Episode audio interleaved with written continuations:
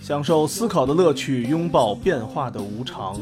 全球首个正三观的双人脱口秀聊天节目《社会大白话》，说白话不白话，赵先生度的明白，带您一期一白话。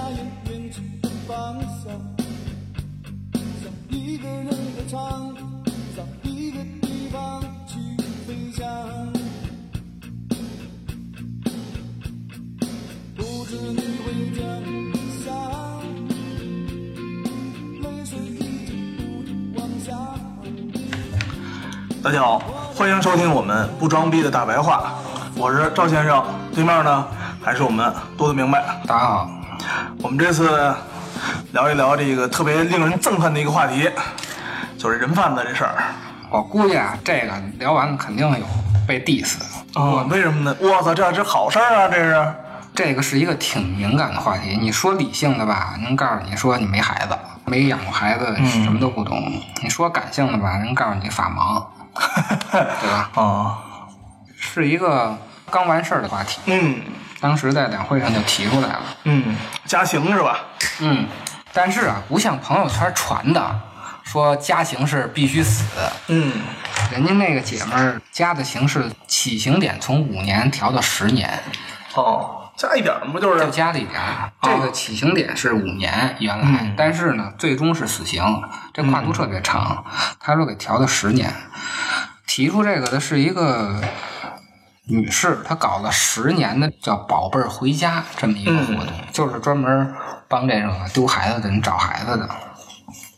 但是其实拐卖人贩子必须死，前两年我觉着就传的挺狠，嗯，这种网文呀、朋友圈儿的这个因为这丢了啊，确实对这个家庭伤害实在是太大了太大了。啊，尤其是现在这个社会，丢一孩子基本上家就算塌了。对啊，还不像以前一下生个五六个的那会儿。我看前两天一数据，不丢孩子，嗯离婚率还年年创新高，今年到三十八四十了。啊您再丢一孩子，都是宝贝儿嘛，长成都是名宝著贝儿。而且以前说实话呀，家长的概念里是允许一定的死亡率的，嗯，就像咱们爷爷奶奶辈儿生的孩子，就咱们是啊，饿死一个，打仗死对，一经常会个，有是这种吧？情况。咱看宫廷剧不一直就死来死去的吗？对，对吧？现在不行了。现在这个，这个在经济学上有一个东西叫零成本谬误，嗯就是我们我们为了追求最终的百分之零的风险，嗯就是我们要把这风险降低到没有，我们会付出越来越多的代价。哦，以前那个人贩子叫拍花 子，咱们北京是对吧？对对对，家长老吓唬小孩儿嘛，就是 说出去千万别被拍花子给拍走了，嗯说有一种那个迷药，给嗯，你一下你就跟您就算拜拜了，你就跟着就走了。嗯，那不就赔晕了吗？就是，但其实是骗人的。啊如果真啊有那种神志不清的迷药，其实早就用在什么战争啊，对对还有对司法取证上了。对，但是到现在这个拐卖妇女儿童的这个事儿，嗯其实还是挺严重的，屡禁不止，可以说是。你都集中在城市了，你说就跟咱们总听说的似的，东北一个村儿里面都没有一个十岁小小孩儿，对吧？或者没有壮丁，这啊对按你说花点钱买一个，只能这样了。可说呢，它这个问题就是因为它有市场，嗯一个就是重男轻女嗯，这个问题，现在好像重男轻女不特别严重了，是吧？城市里基城本市不也严重，不是严重的，农村也咱在也不知改道。变，但是还是有。嗯，现在生闺女找到新的发财方法了，能对 能 能要礼金能卖了，对，是吧？所以觉得生闺女还行，这事儿这买卖有的干。主要的原因就是经济不平等，嗯经济不平等会导致啊，这个女的会向上流动，嗯，是的，这个女的向上流动是一个经济不平等的一个风向标，最明显的就是什么呀？村儿里的会嫁到县里的，嗯县里的嫁到市里的，市里的嫁到省城，这不是现在的一个最普遍的现象了吗？对吧？这是标配啊，哪怕当个姨太太也行啊。咱们身边的就是 嗯，嫁到国外去嘛，就是发达国家嘛，对对吧？对对，流行了一阵儿。嗯，嗯另外一个原因就是计划生育的问题，嗯，它导致了生育率下降嘛。虽然现在全面开放，但是好像也也不是全面开放，就全国并没有全面开放，是吗？是吧？不是全面开放二胎了吗？是全面开放二胎，但是对不是随便生。啊，那倒是，那倒是，对，尤其在这个经济不发达的地方啊，嗯社会保障制度不全的那种地方啊，其实还是养儿防老，嗯就生育率啊是一种规避风险的手段。嗯它不像现在咱们城市人，就是你老了以后有养老金，嗯然后病了以后呢有这个保险或者失业保险，都有各种社保嘛。不得不说，咱们国家有一部分地区啊，尤其贫困的地区，嗯这个社会保障制度其实还是不健全的，还是需要养儿防老，嗯。孩子长大了以后能看见回头钱儿，按咱们老话儿说的这两天新火一电视剧，你知道吗？都挺好。 是是吗？我没看啊，我没看啊，我就看那个，就我一个圈外人，这 都能波及得到啊哎呦，这现在这个社交媒体啊，想办法蹭这个都挺好的。啊！对对对，你看了吗？我没看，哦，咱俩都没看，有机会可以看一看是我吧？惦记两倍速的恶补一下，知道大概意思就 行。哦，特别火是吧？特别火就是俩儿子一闺女是两吧儿？一闺女，啊，折腾老头儿的事儿吧？就是一个现实主义题材的啊，都市剧嘛。嗯，要跟小保姆结婚，后来跟小保姆追寻了爱情之后，小保姆给他蹬了，是吗？这剧情我不太，嗯太火了我就知道啊郭京飞被骂的挺惨的，啊！但里头是一白眼狼。郭京飞的问题其实就是养儿防老的一个问题，嗯是吧？为什么要多生呢？嗯，这万一不行了，还有一个呢，还闺女呢，对，是吧？你多生呢，就加大了成才的几率，就是对见对回头对钱儿的几率，而且呢，还规避了一个你生白眼狼的风险。没错，你没错，要就生一郭京飞呢，那就这一白眼狼，就算废了，对，就您废您了。您就算完完蛋了。您再没有那个社会保障制度，这老年怎么办？对这这晚年就不幸福了。对，还想追求爱情， 姥姥是吧？但是这个计划生育其实就在政策上啊，就禁止了多生可以规避风险的这种手段。嗯而且现在呢，生育率又降低了，因为这个经济发达以后，受教育水平高了以后啊，其实这种低生育率呢，也是导致生孩子能规避风险的手段，它就无法再继续了。社保在没有完全覆盖到全国的话，就会出现需要孩子的需求。嗯家庭吧，对，咱们民间主要争论的焦点就是刑法的第二百四十条，嗯它规定的是拐卖妇女儿童的，处五年以上十年以下有期徒刑，并处罚金；严重者处十年以上有期徒刑或者无期徒刑，并处罚金或者没收财产；嗯情节特别严重者处死刑并没收财产。嗯这个跨度就非常大，从五年一直到死刑。嗯，但是对于每一个家庭来说，其实孩子就一个嘛，嗯，丢了那就没有丢了就算完了，这个对不于行他来啊说就是百分之百的，对对对啊这种不幸福。所以现在呼吁死刑的人特别多，嗯但是说实话，普通人都是不了解法律的，那当然了法律法规的制定的原理其实是更不了解的。他们更多的说人贩子必须死，其实都是在发泄情绪。嗯说实话，立法的人也不会听你的，他们还是从专业角度去考虑这个问题。嗯，咱们举一个例子啊，就知道这个人贩子该不该判死刑了。小时候上课时候会睡觉，嗯比如说啊，每个上课睡觉的小朋友嗯都会被发现，嗯被发现了以后呢，老师都要求罚站，就你站着上课听讲。然后另外一种情况呢，比如这班里四十人，嗯每四十人次的小朋友只有一次是被发现的，嗯处罚的力度呢是围着操场跑十圈儿，然后加上中午不能吃饭。那嗯，你说两种情况，哪一种惩罚的方式更能解决小孩上课睡觉的问题呢？其实，惩罚的方式对于上课睡觉这个问题没有太大的影响。嗯降低上课睡觉率的方法呀，其实就是发现的比率。嗯你发现的比例越高的话，解决这个上课睡觉问题的能力就越高。就如果啊，你每次睡觉嗯都都会能被发现嗯都能被罚站，虽然这个惩罚力度特别低，就是让你站起来罚站，但是啊你清楚的知道，只要我睡觉，我就会被罚站。哦另外一种情况呢，是你睡四十次觉才会被罚一次，嗯，那这时候人都会有侥幸心理那。百分之二啊才 对啊。百分之二的风险能担啊。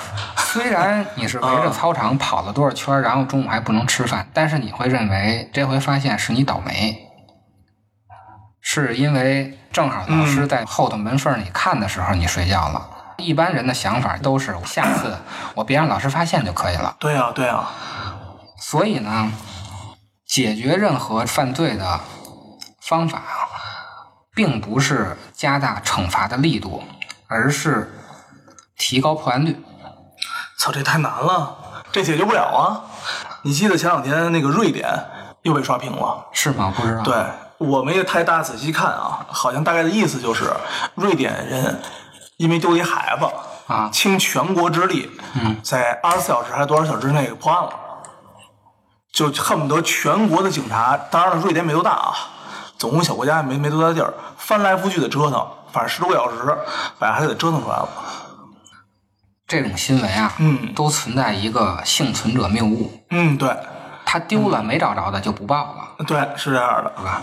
嗯，看这种瑞典的在这个问题上的能力，你要看破案率，嗯，就是他一年到底总共丢了丢多多少少个孩子，找了多少个孩子，不能说用这种个体案件，你看个体案件是百分之百，嗯，他只报了这一个，那剩下那九个没找着的没准没报不。知道去哪儿了。对呀、咱们看看咱们国家二零一二年统计的关于拐卖妇女儿童的破案率是多少啊？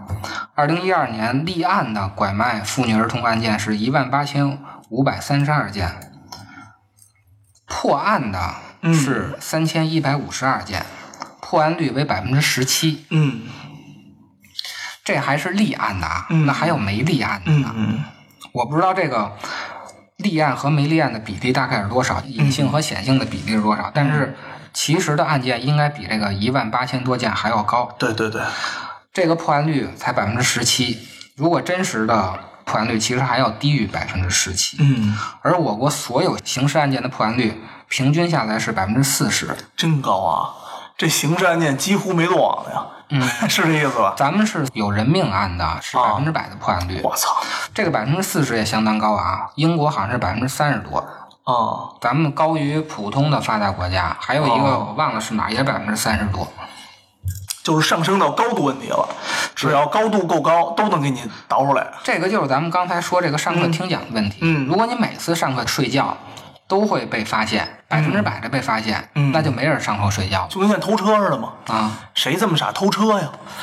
对呀、是不是？你偷就被发现了。你就算把车不锁，也没人敢偷啊。对，每一个路口都有红绿灯儿，这么大一物件儿，它去哪儿它去哪儿都不行啊，到处都有摄像头。到处摄像头，嗯啊，这就基本上破案率百分之百了。对，但是在拐卖妇女儿童的案件的破案率上只嗯有百分之十七，这也就是造成了为什么现在犯罪率这么高。嗯因为咱们的这个破案率低。嗯所以这个问题啊，严惩绝对不是一个好方法。嗯，如果你给他判死刑，就都判死刑。他只认为这次他倒霉，对，他没躲过司法的惩罚，下次他注意点儿。所有人都有这种侥幸心理。你百分之二这个事儿有的干嘛是吧？而且啊，如果都判死刑的话，嗯就是一刀切的话，还可能走向另外一个极端。嗯就是说啊，如果拐卖和杀人都是死刑的话，嗯人贩子就会杀人灭尸、销毁证据。说白了就是，嗯我拐卖也是死，我杀人也是死。嗯，如果把人杀了、埋了、尸了，你找不着证据的话，我没准还能活，没错，就是临死蹬蹬腿儿嘛，对搏一搏，单车变摩托，是吧？对对对对对，但如果有一个阶梯性的话，那我知道我拐卖，我如果不嗯杀人的话，我是保着孩子生的。我可能还能活着，嗯，他就不会说有这种赌的心理嘛。对，就跟前两天播那个《芝麻胡同》，啊，里边不就说嘛，里边有一个演员叫小黑子，嗯是拍花子、拍狗的。然后呢，人家就问里边一台词就说啊，说你这玉佩哪儿来的？说从小带的。啊为什么拍花子给你拍走之后，这玉佩没拿你的？啊他说不知道，不值钱呗。他不值钱也能换点饭钱吧？啊啊，说那为什么呢？说拍花子都知道凡事留一线，他要的是卖这个孩子。你孩子如果有机会呢，父母能再找着有一个认亲的东西。要这东西没了，哦，那这孩子就彻底没了。就这意思，拍花子也给自己留了条后 路。拍花了给自己留条后路，也给孩子留条后路，也给这个丢孩子的人留条后路，也给这个买孩子的人留条后路。你说这挺他妈的绝的也，你知道？确实这个事儿啊、太缺德了，嗯但是太缺德了嗯太缺德了。但是如果咱们一刀切的话，只是鲜血情绪的话，会反而加大铤而走险的这个问题。对，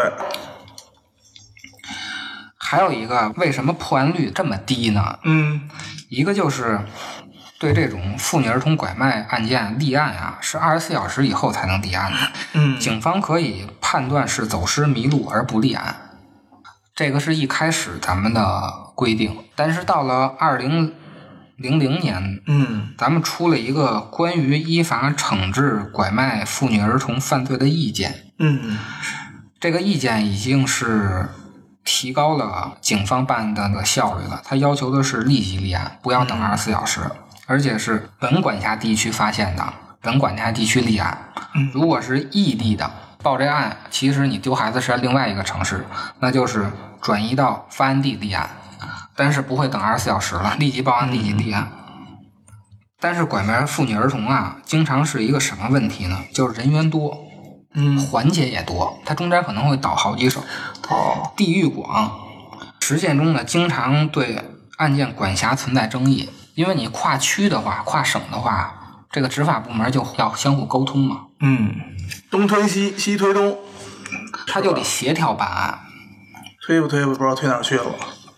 拐卖人口这案件啊，确实存在很多的复杂性，所以这个为什么量刑的跨度这么大呢？最低是五年，然后最高是死刑呢？有几个问题，一个是中国人民公安大学犯罪学副教授叫李春雷。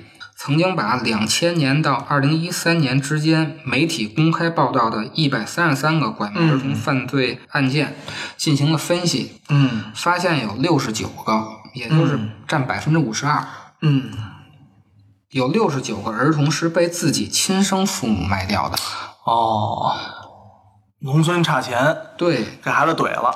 还有二零一五年一月，山东破获了贩婴大案，嗯三十九名儿童被救。这三十九名儿童，三十九名非常的多了啊，三十七名，啊！这三十七名儿童全是被自己亲生父母给卖了的。哦，这个量刑的问题，到卖自己亲生孩子的时候怎么办？因为在一九九九年十月二十七日，最高法院出的嗯《全国法院维护农村稳定刑事审判工作座谈会纪要》的时候提出来了，亲生的嗯给卖了，应该算遗弃罪，不算妇女儿童拐卖罪。哦，这个遗弃罪是判五年以下的徒刑，我操，这么复杂呢，这个就不好定。不好判定，这对主要是。咱们这个刑罚二百四十条规定的，第一个是拐卖妇女儿童集团的首要分子，这个是要严判的；嗯拐卖妇女儿童三人以上的，可能会要处死刑的；嗯奸淫被拐卖妇女的，可能要被处死刑；嗯诱骗、强迫被拐卖妇女卖淫或者被拐卖的妇女卖给他人，迫使其卖淫的，嗯嗯，这个也是要判死刑，可能。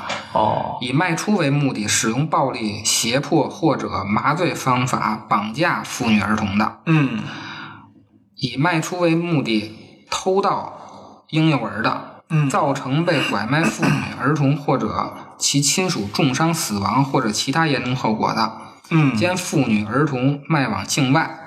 这个可能是都要判死刑。哇塞，但是你说有一半的是亲生卖的，操，亲生父母卖的，这个怎么判？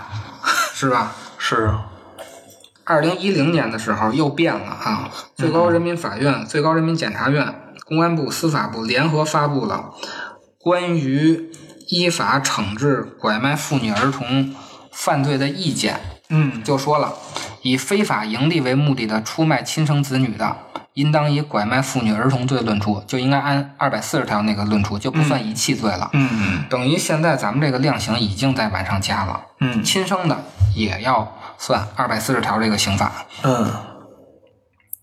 但是问题又来了啊，这个卖和送你怎么区别呢是，他就说我就送过继嘛，中国有过继吗？过继啊，有的人是真的养不起嘛，啊我就送给别人了，然后呢，我就收个特别低的这样的。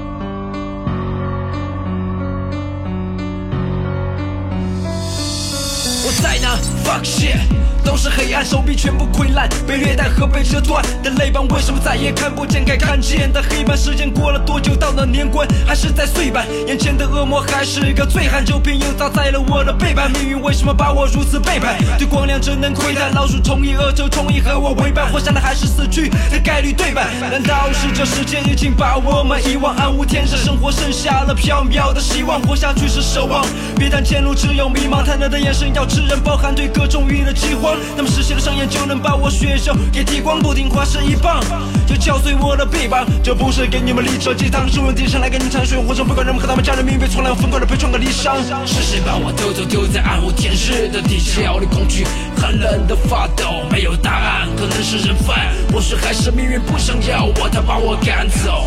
无穷无奈已经没有希望，被虐待剩下的难受，在绝望中舔舐，在血光中坚持，不知道这种日子什么时候到头，可能最后也只有我生的时候。期待有一天回家，绝望还去见北马和汉无声的对话，是不浪费力气说废话，命运两种被卖掉或被杀，我们道德沦陷，良心被自己轮奸，双眼充斥欲望的诡诈，我看到妒忌和顾虑，不顾一切只为他的金钱利益的目的，被欲望奴役无力，而充斥生活开始孤僻，我们感受到的是真的痛楚，而不是你们看的恐怖戏。好心的人啊，看看我所无其事的发现，我被身份带头，却少不见什么冷漠，是否就像感谢一样无关紧要，可以去一笔带过？我也相信是公益一直在做，可是为什么天网恢恢，只向命运相投？人生还在多，伸出援手，拜托，不会袖手旁观，不在乎高大上正义，只为找到内心的理由，找到良善去开拓，不想感到走失的人再多。是谁把我偷走，丢在暗无天日的地窖里，恐惧寒冷的发抖，没有答案，可能是人贩，或许还是命运不想要我，他把我赶走，无助无奈，已经没有希望，被虐待时下的烂肉，在绝望中舔舐，在血光中坚持，不知道这种日子什么时候到头，可能最后也只有无声的嘶吼。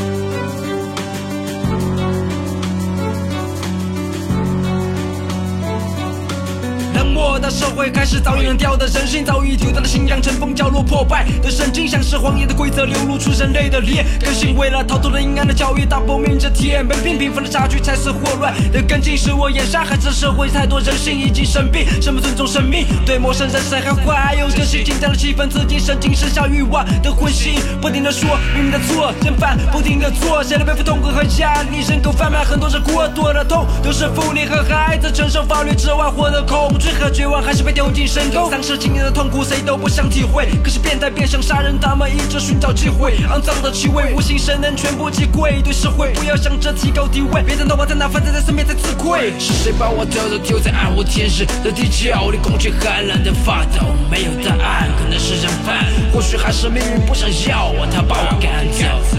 无助无奈，已经没有希望。被虐待时下的烂肉，在绝望中舔舐，在绝望中坚持。不知道这种日子什么时候到头，可能最后也只有无声的嘶吼。谁来救救我？谁来救救我？谁来救救